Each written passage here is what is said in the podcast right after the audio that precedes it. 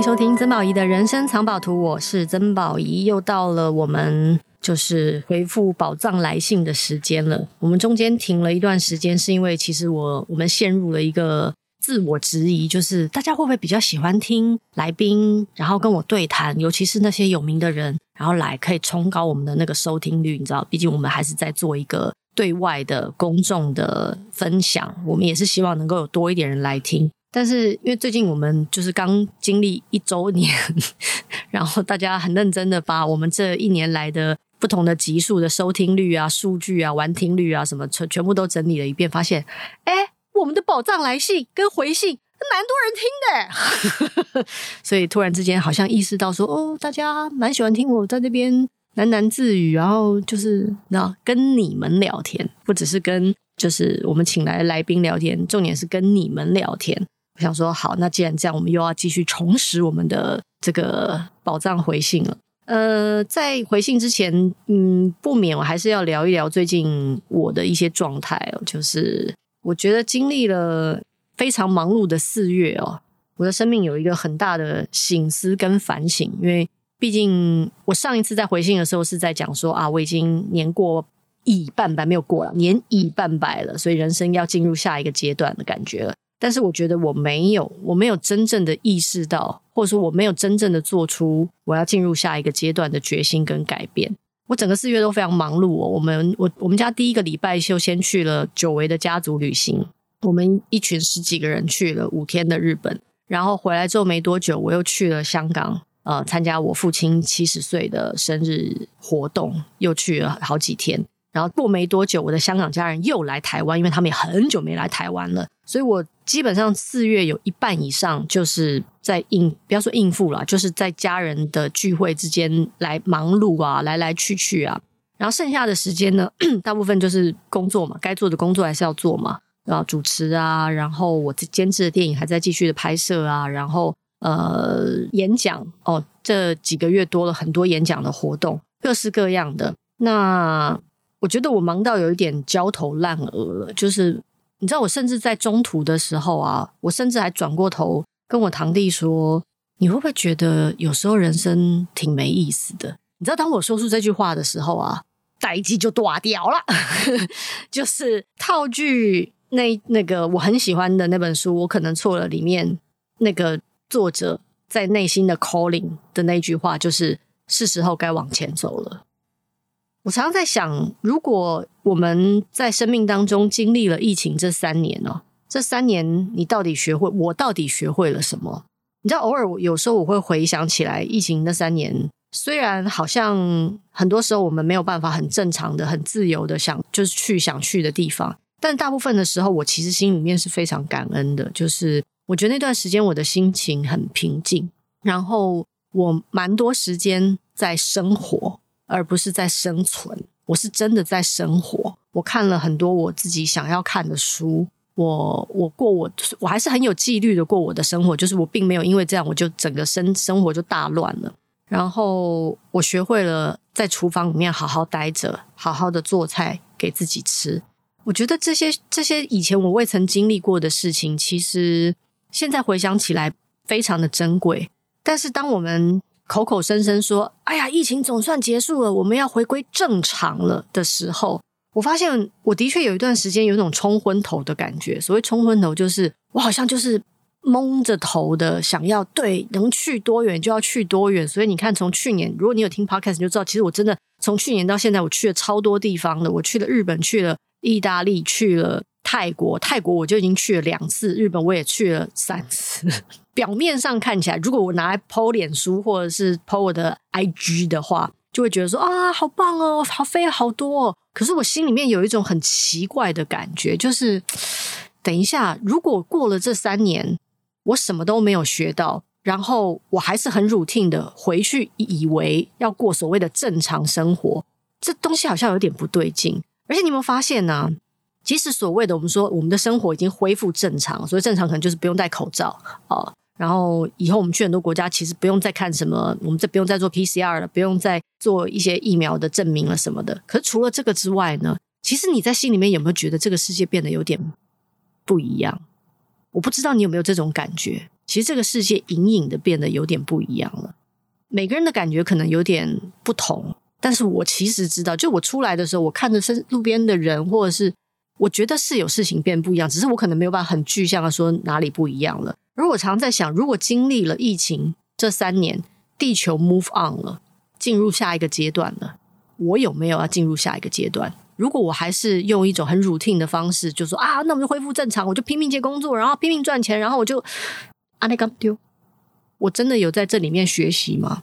所以到了五月，我开始有一种想要进入蛮大的一种，不要是蛮大啦，我自己心里面想要 move on，就是是时候该往前走了的那种感觉。我想要有意识的减少我的行事力，你知道我的行事力在这两个月啊。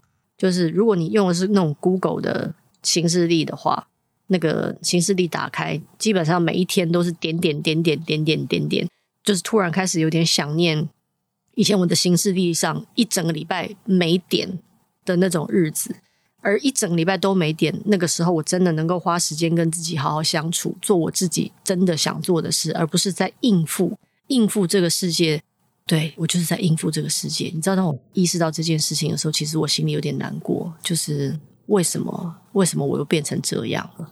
所以，如果你有你有注意到的话，其实，在四月中以后，我基本没有再更新我的呃，就社群媒体，是因为我觉得我有一种不知道要说什么的感觉，就至少半个多月，我都没有在更新我的社群媒体，就是我不知道我要说什么，我觉得我还没有，我知道我要往前走。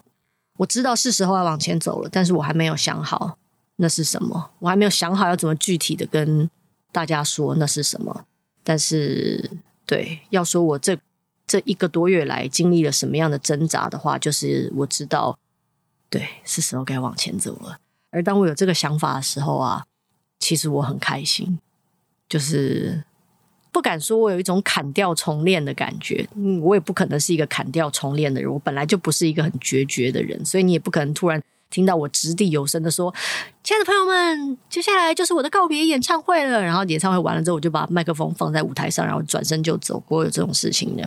我觉得我还是会做一些就表面上看起来正常的事情，但是我知道，就是我里面有点不太一样，而我正在酝酿那个不一样了，所以。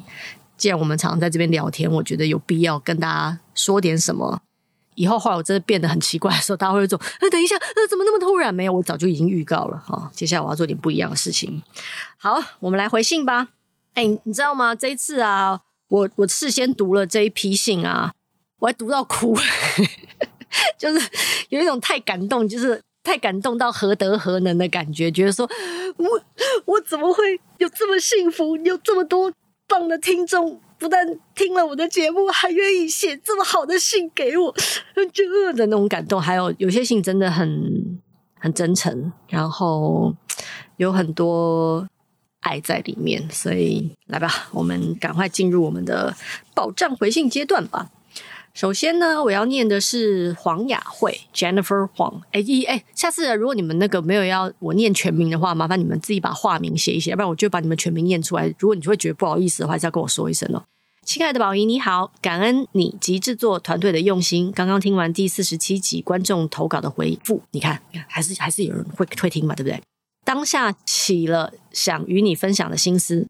首先，请千万别在节目里面提到老。虽然我年纪比你老，但心态上我可不承认。诶，我提到我老，我没有说你老，所以你也可以不用对号入座。有幸我在人生路途上追随到生命的导师，感恩导师慈悲的引领与教导，让我明白人生苦短，有生皆苦的人生真实意。如同你在节目中有说到，很多的答案我们都了然，但我们不够爱自己，少了持续坚定不放弃的自信、勇气与行动力。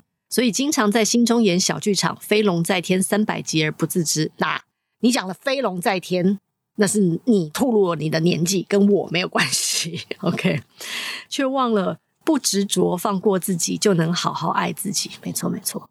真理唯一无二。节目中常提到的金句，也是我生命导师不断的教导。那种如人饮水，冷暖自知，心灵上的契合，很难用文字表达。嗯，谢谢，我都懂。人生旅途上，所有面对的人事物，绝非偶然。在此时此刻听到你的节目，一定也有要传达给我的讯息。我会用心聆听，真心面对与调整，让自己身心灵持续提升。感恩我的导师，感恩你们，祝平安喜乐。以上分享，耶、谢谢你耶，谢谢你让我知道我们一起走在人生的道路上有好伙伴呢。好，接下来是玉君的来信，他说。宝仪你好，我是一个有买过你的书、听过三次你与杨定一博士的 podcast，以及在我最为难的夫妻关系争吵不休，瞬间被你拯救的乳癌三期患者，还瞬间被我拯救，我还蛮想就是就是知道中间发生什么事的。好，他不好意思哦，因为我们读信的时间有点晚了，你在三月的时候开了刀。然后你本来希望能够在开刀之前去看我现场谈话的样子，就像一种去看偶像的心情，顺便当再来分享拯救我的部分是哪个部分。呃，如果排不出时间不方便参观也没有关系，希望有机会让你读到我的来信，谢谢你，玉君。拍谢呢，不好意思，我们的来信读得有点晚了，希望你的开刀一切顺利，因为我真的很想听你给我的分享。如果你有听到我们念出你的信的话，希望你身体健康了，也有力气。然后呢，不管你是留言给我们，再写信给我们，告诉我到底我是怎么拯救你的。毕竟我是真的很想知道我是如何拯救别人，满足我的虚荣心。但不管怎么样，很很高兴接到你的来信，希望你一切都好。好，接下来呢，我们收要念的是这个阿凯。阿凯说。宝仪你好，今天我一、呃、一边煎豆腐一边听着你的清迈游记。最近实在缺蛋，午餐就煎豆腐替代了。现在应该已经没有那么缺蛋了哈。豆腐煎好，端上桌，刚吃了两口，就听到你说起市集里好吃的炸豆腐，也太共识性了。没错，不觉得这种共识性真的很让人开心吗？本来也写了一封关于杨定一博士那集的心得信，想和你分享，但一直搁着没送出。然后又听了你分享新的听众来信，心想自己的信也搁太久了。这几天又刚读了《人生最大的成就是成为你自己》，决定重新给你写封信。这一年来，心绪一直在受困与脱困间来回，不断的在心灵影音频道、书籍里寻找启发。这两天看着书里的你，在亲情、爱情、工作中自我觉察，我好像也明白了什么。不管面对什么样的问题，只要我准备好要接住这个世界，这个世界就会接住我。哇，这两句话真的 说的太好了。随后在书中讲到关于希望为爱重生的悲惨社会事件时，我好悲伤、愤怒、心碎，真的不知道要怎么去接住这个即将到来的随堂测验，知易行难，好像就是如此。读到后记时，你对每个人的真心感谢也触动着我，明明感谢的又不是我，我却好感动。除了书的昨晚做了有些模糊的梦，依稀记得好像有个像月历的榜，梦里自己和一些神明都各自被排定了在某个日期上。我感觉自己好像没准备好上榜而退缩，不敢受命，于是榜上的日期就自动的帮我延后再延后，好像是在告诉我，只要我准备好了，机会都在的。这呼应着自己最近的状况。我也告诉自己，慢慢来比较快，只要我是准备好的，机会就是会认出我的。不要因为着急而匆促决定，又一再的让自己绕远路。觉得你跟我年轻时 KTV K KTV 荧幕里唱着没有人的大明星歌手已经不同了。其实从前有次看了你访问田中千惠，我还小鼻子小眼睛，对你有一些偏见，我忏悔。我要学习像您一样的让自己敞开。好想当面跟您聊，但这好像需要契机，还是我只缺了一个相信？呵呵，我想我会当机的面对面的话。信写的乱乱长，在这里收尾。感谢你的阅读，也谢谢人生藏宝图的每一位伙伴，以及参与其中或分享或聆听的每一位自己。也谢谢我自己，我要成为我自己的宝藏。哎，阿凯，你应该是男生吧？我一样跟你说啊。你说我要成为我自己的宝藏这句话，你知道我曾经在一个女性团体的分享活动里面有说过，就是我记得那一题是这样子的，就是主持人问我说：“那宝仪姐，你既然主持了一个节目叫做《曾宝仪的人生藏宝图》，你可不可以告诉我，你生命当中最大的宝藏是什么？”你知道我当天竟然说：“我，我就是我生命当中最大的宝藏。”你知道 我讲完之后，虽然觉得好像有点臭屁哦。可是我是真的这么想的，我觉得我超棒的。我觉得，我觉得我虽然也有怯懦的时候，但当我勇敢的时候，我真的很喜欢。然后我很喜欢我尝试不同事物，我很喜欢我很敞开的接纳这个世界。我很喜欢每一天我遇到好玩的人事物的时候，能够充满感激。我很喜欢。我有这个机会能够在地球上走一遭，我就是我生命当中最大的宝藏。所以对，你也会是你生命当中最大的宝藏。接下来是吴梦婷，她说：“宝仪你好，发现生活中的许多能量，追其源头都来自于你推荐跟建议。像是今天没有计划的早晨，看见那本从图书馆借来已久但却无心翻的《与神谈生死》，看了几个篇幅，翻转了心中好多的思想与成见。想要谢谢你的推荐，谢谢你做了 Podcast，跟大家分享这么多宝。”谢谢你在我们回家吧，真心想要了解不同的人那种开放、包容与自在。谢谢你的坦诚，谢谢你愿意跟我们这些陌生人分享你的各种感受、你的脆弱、你的愤怒、你的不解以及和解，都带给我好多继续下去的能量。谢谢你，也谢谢所有的一起的人呐、祝福大家，祝福一切。谢谢梦婷，好棒的信哦，好多感谢，好多爱跟圆满在这里面哦。就是其实你你谢谢我的东西，你自己都有。要不然你不会认出他来，这样你有明白吗？好，接下来，哇塞，这个名字我不会念的，彭亚光是这样念吗？没有人知道啊。好，宝仪你好，想要写讯息向你表达感谢。诶，这就是我刚刚说的那个讲座了。上周北上参加女力讲座听演讲，很高兴能全程参与，而且会后有幸与你合照拿到签书。身为参与安宁疗护的医疗人员，正处在迷惘与想探索身心灵的我，因为在书籍及 Podcast 中感受到你的真实分享与用生命活出来的力量，因而被吸引后决定买高铁票北上前往。我喜欢书中的几段故事，大地妈妈静心跟身体会告诉你，让我很有感，也有很多好奇。因为呼应着工作上的瓶颈与自己现在的困境，再次谢谢你。希望有机会可以在 Podcast 听到更多关于静心的分享。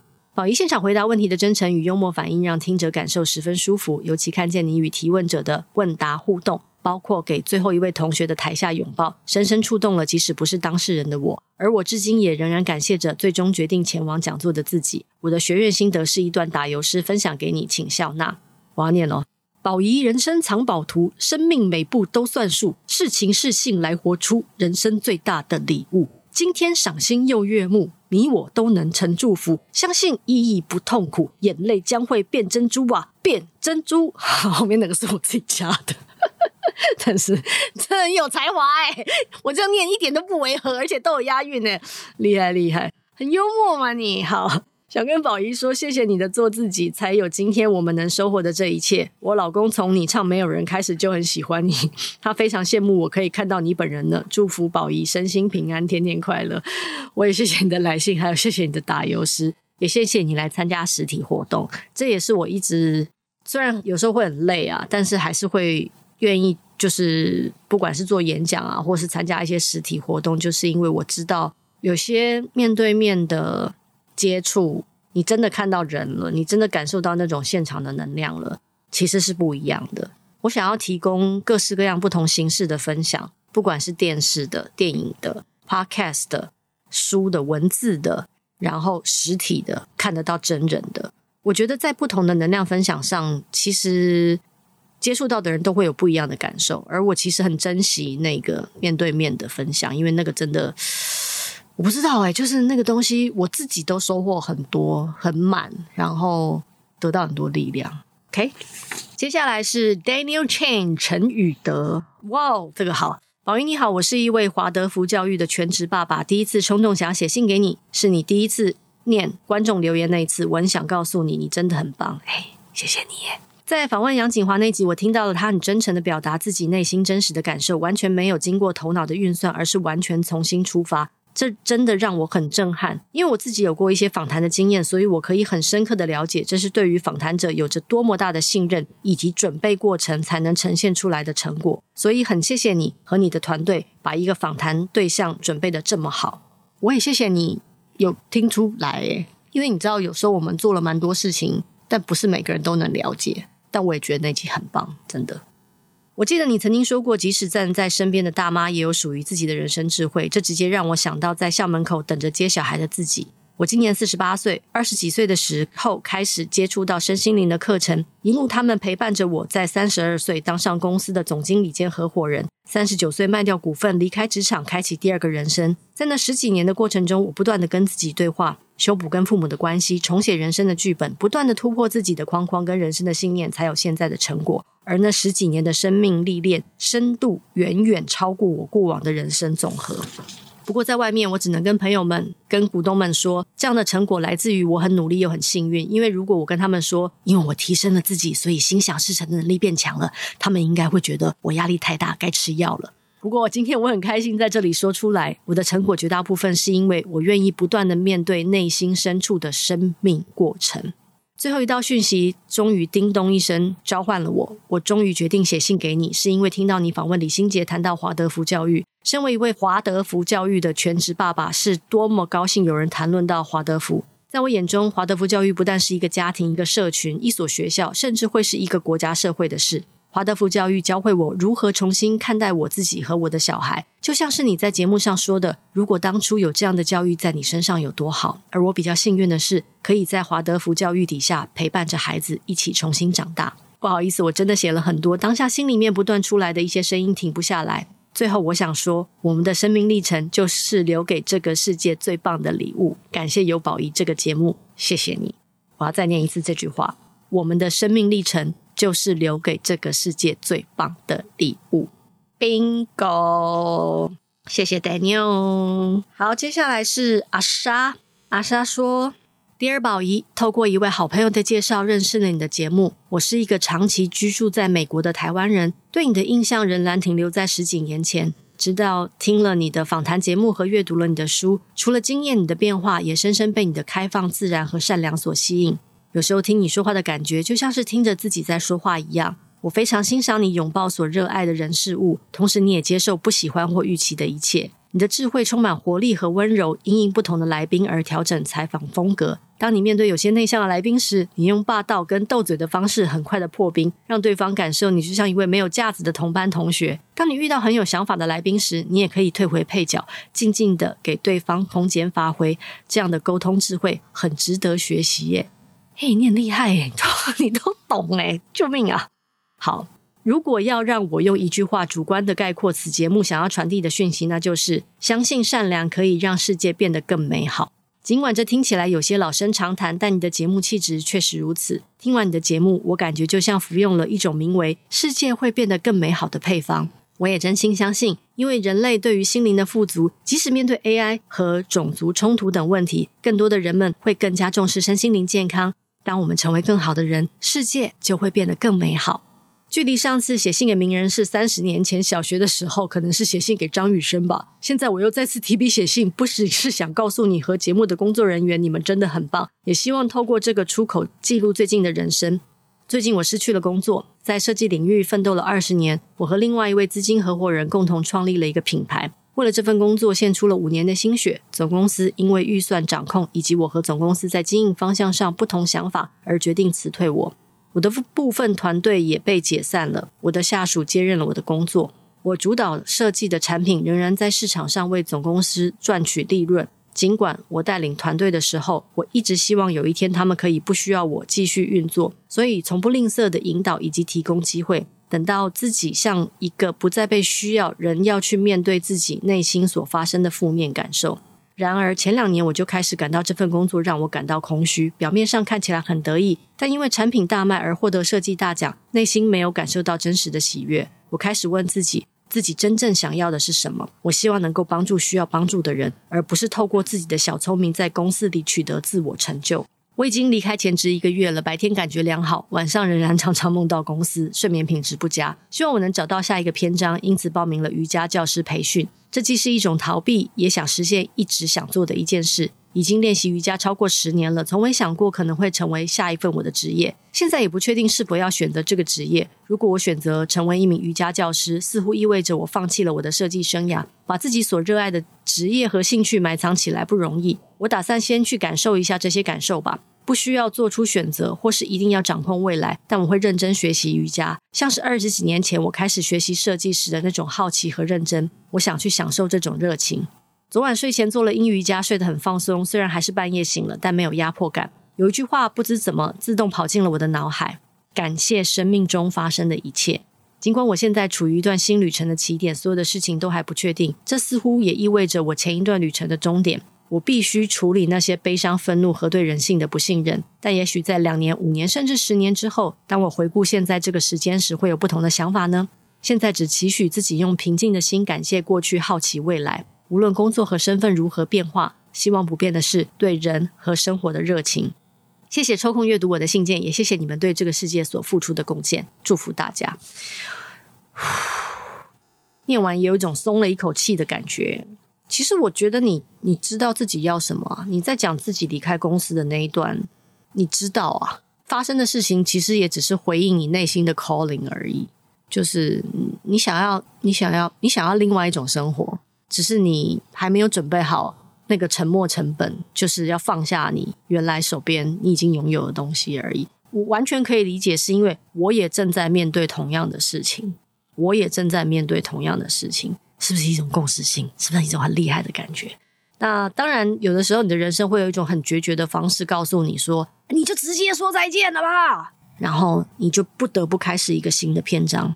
那有的时候你的人生会采取一种比较温和的方式，让你循序渐进的一点一点告别。但不管怎么样，我相信那都会是你需要的，因为你需要他才会来到你面前。你就是需要一个这么决绝的方式，你才能够跟过去的生命说再见。要不然你就会拖拖拉拉的，可能到了你七八十岁了，你才意识到说，为什么我没有在那个时候就做决定？你会不会是一个瑜伽教师？其实我不知道。但是我觉得，谁说瑜伽跟设计绝对是不相关的？你知道，我最常说的就是人生没有白走的路。我并不觉得你会完全放弃你的设计工作，但瑜伽会是你探索你的生命一个很好的方法。探索你的身体也好，探索你的生命也好，探索你的内心世界也好。既然喜欢，你就去做，慢慢你就会得到属于你自己的答案的。谢谢阿莎。接下来是廖庭瑜，他说：“谢谢有你们的陪伴。”宝仪姐你好，希望有机会可以让你看见这封信。耶，我看到了。以前买了你的每本书线上沟通课，但是听了藏宝图之后才把沟通课听完。你看我拖了多久？这一两月是我人生当中无意识的黑暗期，怎么样都好不起来的无力感。没有特别发生什么事件，也许是累积的过程。开始听藏宝图的 Podcast，第一集挑了其中的读者回信，听着你回应读者信件，我居然哭了。我得到了一份陪伴，一份同理，眼泪一直没有停。后续开始听每一集的 podcast，或许内容听起来都平易近人，但是包含很大程度的疗愈，像是心脏被按摩那种重生的感觉。现在我好像还在那个黑暗期，很多应不应该让我觉得自己快要好起来，可是我知道我还没有好，只是我没有愿意允许自己现在是这个样子，我好像不允许。但是我很感谢你，感谢藏宝图的团队，让我重新拥抱自己，还在摸索中的我，感谢这个过程有你的陪伴，我也谢谢你，你知道。你们写这些信来啊，其实不只是对我，对我们的团队都是一个非常非常大的鼓励。我们一定也会有在途中怀疑自己，怀疑我们是不是在做一件对的事的时候。就是这份工，我们在做的是一份工作吗？它是一份谋生的工作吗？我们是为了这份薪水吗？还是其实我们在做我们自己都能够得到很多能量的事情？而当你们在写信给我们的时候，不要怀疑。其实你们真的跟我们分享了很多，不只是分享了你们的生命、你们人生、你们的收获、你们的感谢。其实你们也给我们很多鼓励，让我们觉得，嘿，其实我们做的事情好像还有一点用诶。有人听了觉得还不错诶，那我们是不是可以再多录个两集？而你们每一次的鼓励都会让我们，那我们再多录两集吧，再多录两集吧，然后，然后这一生就过了。听起来是不是很可怕？可是我很喜欢这样子的。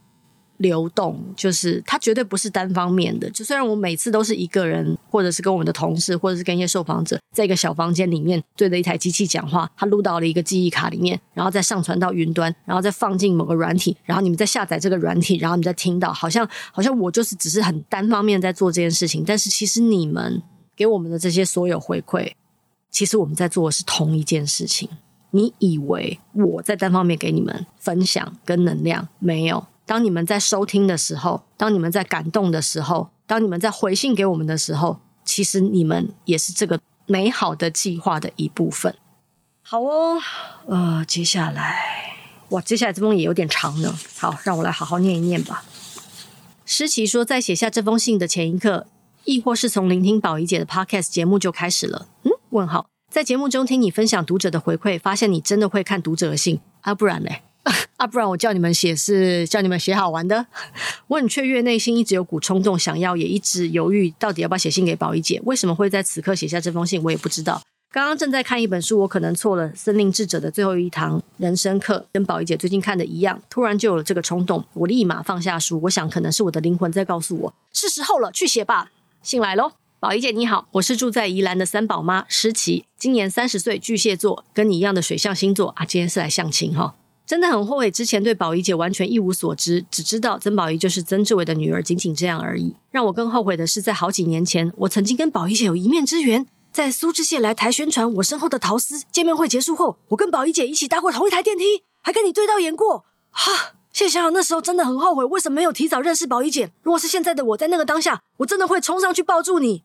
你是想抱住苏志燮比较多吧？你这个就是粉丝。他说为什么会突然爱上宝仪姐？记得某天在脸书无意间看到你在《天下》杂志的采访，人生最好玩的地方在你的心里的专访中，对于家的定义，你说。可能你心心念念待的那个是家，但如果你心心念念待的那个地方是你的内心，你就是家。哇塞，我自己念这段话都会被自己感动。我当时，我当时是怎么说出这段话？真是见鬼了！见鬼！有时候就说出一些见鬼的话。不知道为什么听到这一句，眼泪会一直不自觉的流下来。你的话，你的声音温柔的疗愈了我。诶，不瞒你说，我刚念的时候，我自己也蛮感动的，诶，好神奇哦。在那个时刻，那个当下，便爱上了，开始买你的书，每个礼拜听你的节目。难过、沮丧的时候，只要听一听你的声音，真的都会抚慰我的心灵。谢谢你用你的智慧、用你的善良以及真诚疗愈了很多人。谢谢你，真心感谢。自从认识你之后，我一直深信那天的一面之缘是宇宙在提醒我，诗琪啊，这是你在人生道路上会遇到的美好灵魂。我一直这样深信着。可恶，这句话我竟然要哭出来了！哇塞，为什么？好，接下来继续。知道宝仪姐很忙，也不确定能不能实现这个愿望。宝仪姐想听你在节目分享你看完《我可能错了》智森林智者的最后一堂人生的感想吗？拜托啊，不就录了吗？啊，对，我录了。好，看完这本书，真心觉得这真的是一本富有人生智慧的书，也希望宝仪姐听众们可以吸取它和你的智慧。还有一个主题，从你听的节目开始，就一直想听宝仪姐分享你的观点，或是请专家来上你的节目一起分享。就是关于安宁疗护，或是签署不施行心肺复苏同意书。可能因为本身职业的关系，在加护病房担任护理师这些年，有时候会遇到很多病人即将走上生命的终点，但家属还是不放弃急救，持续的胸外按压，持续的给强心剂，最终人还是走向了死亡。身为护理人员，看着一个陌生的病人身上插满了管子、针孔，持续的胸外按压，导致肋骨都断了，看了真的很舍不得。为什么明明病人在生前就已经签署了 DNR，医生宣告急救无效，家属还是不放弃？心里有个疑问：为什么？为什么不能让家人好走？谢谢宝仪姐很耐心的看完我的信，不管有没有分享以上那些，希望可以回个信，让我知道你有看到我吗？我会超级超级开心的啦！你开心吗？现在夏小叶看完了书，打了近两个小时的信，妈妈准备来去睡觉了。很高兴可以在夜深人静的时候跟宝仪姐畅谈想对你说的话，虽然我们是陌生人，但是很奇怪。在我心里，你是我人生道路上很重要的长辈及朋友。宝仪姐，我爱你啦！救命，爱你哦！好哦，对，因为听了你的 calling，因为你的两个愿望，第一个愿望其实我已经帮你实现了，我们已经录了那本书了。第二个愿望呢，会，我会帮你约一个安宁疗护的护理师专家，不管是什么也好，就是来聊你想要聊的这件事情。但是还有一点时间，我想要先短暂回答你的问题哦。就是心里面总有个疑问：为什么？为什么不能让家人好走啊？嗯，我奶奶在过世的时候，其实医院也为她做了急救。我奶奶在过世之前，在医院躺了至少两年，而且是带着呼吸器的。其实，在那两年当中，我觉得我们家人都做了充分的准备，就是，嗯，我们准备好了。我还记得每次我去医院看她的时候，我最后最后要离开，我都是跟我奶奶说：“我说。”只要你准备好了，就放手。我们都准备好了，但如果你还没有准备好，那你就待着，我们也会陪着你。我每一次都会讲类似类似大概的话，所以当那天真的到来的时候，你知道那天真的很妙。那天是我生日，我们全家去吃饭，我们包了一间餐厅，吃了一个饭，然后我们吃完了很开心。然后十点多的时候，医院突然通知我们说奶奶需要急救了。然后我们所有人就赶去医院。当医生还在急救的时候，我记得我在那里看着我奶奶。我我其实我心里很清楚的知道，那已经不是他，跟他已经不在那里了。但因为我只是孙，所以我们最终还是得尊重呃他的子女，他们不在台湾，我们还是得要通知他们说这件事情要发生了。然后在那之前，我们也没有办法做任何的决定。可是我知道那一刻我心里非常的平静，是因为我已经做了很好的准备，而我知道他也准备好了。那那个身体也并不等于他，我心里面没有太多的心疼，说说啊太残忍了，我们竟然还要为了等香港家人的回复，然后我们还在做急救。我那时候心里想的就是，就是他已经去了很好的地方，他不在那个身体里面了。我我有这样子的感觉，所以你知道，有时候说再见不是这么容易的事，不是每个人都像我运气这么好。我花了很长的时间跟他说再见。真的是很长的时间，两年呢。可是不是每个人都有这么好的机缘，很多时候那个再见是来得很措手不及的，以至于他们需要多一点点的时间去消化。那个那个东西不是说他们真的要多么折磨他们的家人，而是他们真的需要那个时间，他们需要，他们需要明白这件事情没有办法再回头，他们需要多一点点时间说再见。你知道那段时间，我其实也花了蛮多，就我问了蛮多人的，包括是为什么我奶奶要就是在医院躺这么久。你知道，一个人在一个一个家有一个人在医院很长的时间，其实是一整个家都被这件事情牵挂着。要不要去照顾他？要不要有人去陪他？要不要排班？其实那个那个是蛮蛮大的一种，你说心理也好，或者是生活上的压力。可是有的时候，我们就是需要，因为我们需要那个学习的过程，不管那个学习过程是长的，还是让你措手不及的。我觉得光是能够体谅，其实每一个人都不容易。他们之所以不放手，不管有任何理由，那个心理的机制，其实我们无从得知。我们总是觉得，我们仿佛为某些人做了我们认为对的决定，但是谁又能确定？那件事情一定是对的，毕竟套那句你很希望我说的那本书的名字，我可能错了呢，我可能错了，我可能错了。好，不管怎么样，谢谢你的来信，就是很很谢谢你啊。然后我也会对阴影的需求跟要求许愿嘛，我们这边就是个许愿池，大家不要乱许愿啊。我们也是会挑一下的，不要乱许那种奇怪的愿望。但是如果你许的愿望跟我心里面愿望是差不多的，我一定会帮你实现的。但是不要乱许啊，不要许那种许不到的啊。我们会尽量的帮大家实现，因为毕竟我们都很清楚的知道，心想事成是一件多么美好的事。今天谢谢所有的朋友给我们的留言，然后很感谢大家的陪伴。就是我们节目不知不觉也做了一年了。你说中间有没有怀疑，到底还要不要继续做这件事？当然有，因为他还是他还是会，我还是得做功课啊。不管来的人是谁，我还是得学一些新的东西。但是每次看到你们来信的时候，我都会觉得很，我很我很高兴，我做了这个决定。我相信我们的团队也是都很高兴，我们陪伴了大家。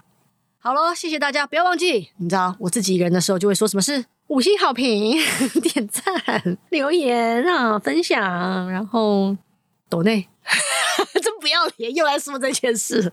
好了，谢谢你们，谢谢你们听到了我们，谢谢我们在同一个时空相见，下次见喽，拜拜。